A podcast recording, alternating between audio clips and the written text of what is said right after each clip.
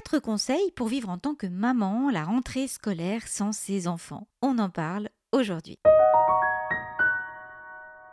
Bienvenue dans le podcast Se libérer des violences et de l'emprise. Je suis Agnès Dereul, coach, formatrice maître praticien PNL et écrivain, et j'aide les femmes à se libérer de la violence et de l'emprise d'un homme pervers narcissique manipulateur. Je vous accompagne pour refermer le livre de vos histoires toxiques précédentes pour maintenant vivre et écrire votre belle histoire amoureuse, familiale et professionnelle. Dans ce podcast, je vous propose donc de découvrir quatre conseils pour vivre le mieux possible en tant que maman la rentrée scolaire sans vos enfants. Si vous avez des questions ou envie d'apporter un témoignage, n'hésitez pas à le faire dans les commentaires ou à m'écrire. Pensez bien aussi à vous abonner sur YouTube ou sur la chaîne du podcast pour faire pleinement partie de cette formidable communauté qu'on construit ensemble du bonheur en amour et de la réussite professionnelle après une relation toxique. Parce que c'est sur la durée qu'on avance sur des bases solides.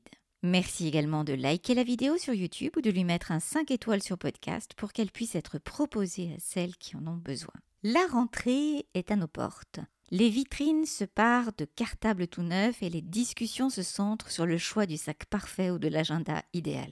Pourtant, pour certaines mamans, la rentrée est synonyme de séparation, de cœur qui se serre, d'un vide dans la maison. Oui, vivre la rentrée sans ses enfants peut être une épreuve, un défi à surmonter, un moment d'introspection.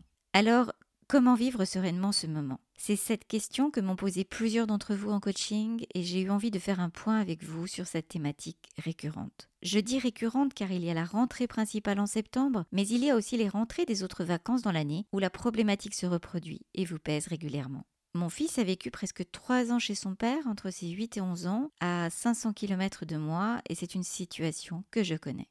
Premier conseil, si vous êtes dans la même ville que vos enfants et que cela est possible professionnellement pour vous, vous pouvez aller devant l'école pour leur faire un petit signe et montrer votre présence. Si cela ne doit pas créer un incident qui pourrait perturber vos enfants, et si donc votre ex ne s'y oppose pas, vous pouvez les embrasser aussi et leur souhaiter une bonne rentrée de vive voix. Si cela doit être une cause d'affrontement avec l'autre parent, c'est aussi une source de stress pour votre enfant ce jour important pour lui. Donc, vous pouvez juste être là, mais en gardant vos distances. Vous pouvez lui dire tout simplement avant la rentrée Je serai là, de loin, pour être près de toi pour ta rentrée, ou lui dire après Je suis venue pour être présente à ta rentrée, même si tu ne m'as pas vue, j'étais là, près de toi. Si vous n'êtes pas dans la même ville, vous pouvez souhaiter une bonne rentrée à votre enfant par téléphone ou par visio. Pourquoi pas lui envoyer aussi une lettre ou une carte il n'y a pas que les mails et les textos dans la vie. Un petit mot manuscrit, un dessin, une carte illustrée ont une symbolique forte et font toujours plaisir. Deuxième conseil, replacer la rentrée dans un contexte global. La rentrée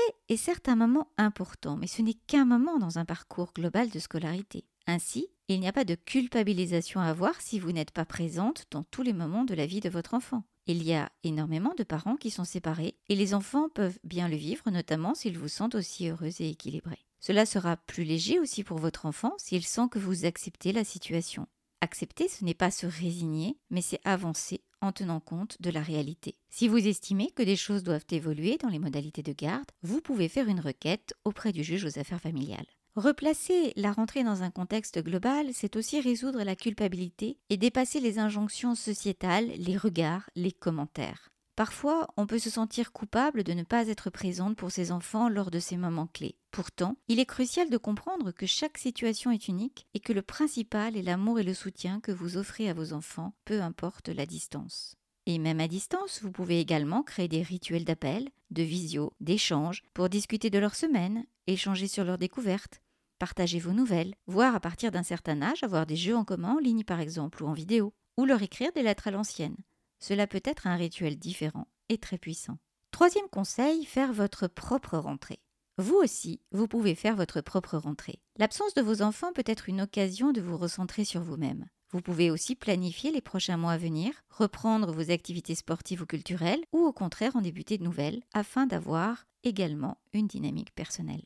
Avoir des activités régulières planifiées est aussi une aide de stabilisation émotionnelle qui sera bénéfique tant pour vous que pour vos enfants, puisque votre stress ou votre tristesse ou votre inquiétude filtre souvent dans votre voix et dans vos propos. Vous pouvez également vous focaliser sur votre évolution professionnelle, vous investir sur de nouveaux projets et rendre cette rentrée vraiment intéressante aussi pour vous. Si vous êtes à votre compte, vous pouvez développer par exemple un nouveau produit, une nouvelle façon de présenter vos activités, bref, utiliser ce moteur de la rentrée et cette sensation de vide pour un développement positif vers la belle vie que vous voulez construire pour vous et pour vos enfants. Parce qu'à partir du moment où vous vous sentez bien, cela rejaillit aussi forcément sur vos enfants. Quatrième conseil, planifiez votre année. Dès à présent, vous pouvez planifier les prochains temps que vous allez passer avec vos enfants, les week-ends, certains mercredis, les prochaines vacances, pour trouver des activités à partager ensemble, des sorties, des temps de plein air ou au cinéma, tant de choses à faire qui peuvent aussi être gratuites. Les préparer déjà vous met dans une bonne dynamique et lorsqu'il s'agit de lieux de vacances, plus vous vous y prenez à l'avance, plus vous avez de choix